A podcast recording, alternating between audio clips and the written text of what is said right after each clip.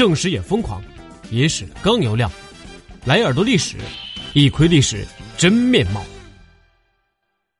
读过《红楼梦》的朋友都知道，贾宝玉的贴身丫头晴雯是所有丫头里最有姿色，结局却最为凄凉的一个。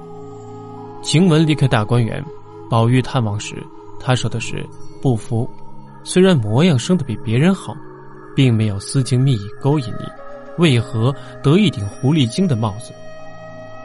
小姑娘到了这个时候啊，还是硬气的。晴雯不只是不服，还是不解，究竟哪里得罪了王夫人，就被王夫人不分青红皂白的撵了出来。撵晴雯的手法不符合王夫人素日的行事风格。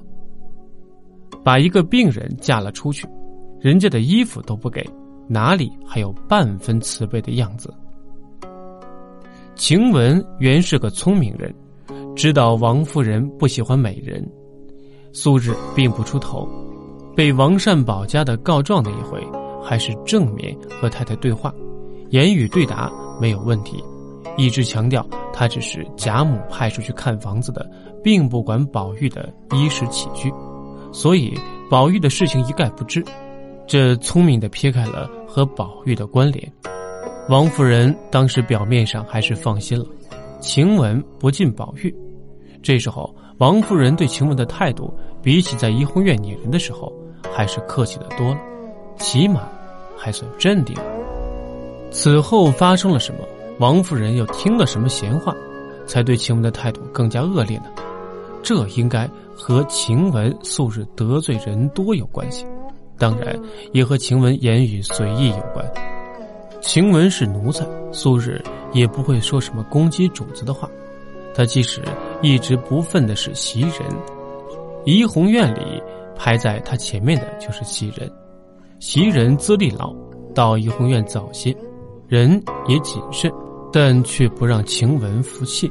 袭人没有她漂亮，却先得到了王夫人给予的准姨娘待遇，让晴雯有些嫉妒。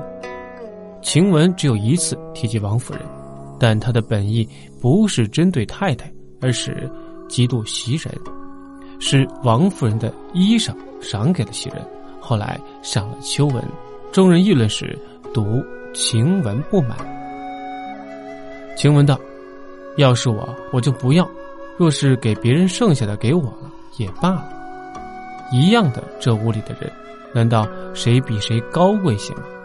把好的给他，剩下的才给我，我宁可不要。冲撞了太太，我也受不了这口软气。这一句话，冲撞了太太也受不了这口软气，听上去不恭顺，有讽刺王夫人之嫌。晴雯的本意是针对袭人，当然断章取义却是对主子的不恭敬。主子赏赐在那个时代是恩典，晴雯居然能说不要就不要。还说冲撞了太太也不受气。如果王夫人听了，或者有人就事儿在王夫人那里告了状，王夫人自然不喜欢，倒不至于因此发作赶走晴雯。王夫人毕竟是大家闺秀，有的是修养，但要是和别的事情扯上了，就说不定了。什么事儿呢？那就是宝玉。宝玉有两个亲近的丫鬟。袭人和晴雯，而晴雯在心灵层面上比袭人更贴近宝玉。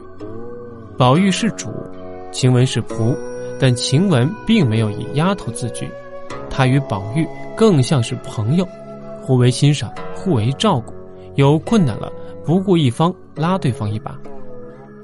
贾宝玉对晴雯的那种情感，让他和晴雯之间有一种类似于无关风月，只为真心的。真情实意，但这种真情实意，在王夫人看来，是危害宝玉的祸根。晴雯的利嘴得罪了人，被告了黑状，王夫人就顺水推舟，以此借口撵走了晴雯。好了，本期耳朵历史就为大家介绍到这里，下期再见。